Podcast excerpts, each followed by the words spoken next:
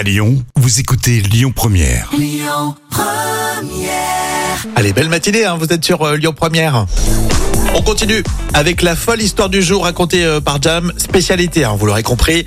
Euh, Certains aiment faire des croisières. Il y en a qui sont tellement fans qu'ils vivent dans le bateau. Et oui, c'est le cas de Lee Washstetter, c'est une américaine de 93 ans qui a élu domicile depuis plusieurs années au Crystal Serenity. Alors, c'est un navire de croisière de compagnie de Crystal Cruises. Wow, classe. Alors, on surnomme cette dame la grand-mère.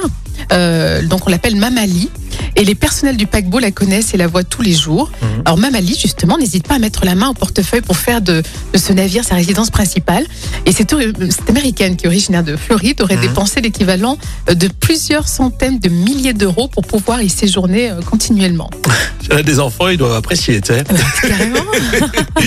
Non, mais si elle a de l'argent, autant en profiter. Oui. Parce que tu as tout sur place déjà. Tu voyages, euh, Oui, tu rencontres super. plein de gens. Tu as des spectacles aussi dans ces Ah, croisières, bien non? sûr, oui, il y a, y a Hein? plein d'animations, donc c'est génial ce qu'elle fait. 93 ans, ouais. Mais ça doit coûter un bras. hein. Ah, euh, carrément, ouais. Mais c'est une super idée. C'est peut-être un nouveau concept pour les EHPAD. Ah, ça, c'est vrai. Les EHPAD, effectivement, euh, sur bateau. Si vous avez book.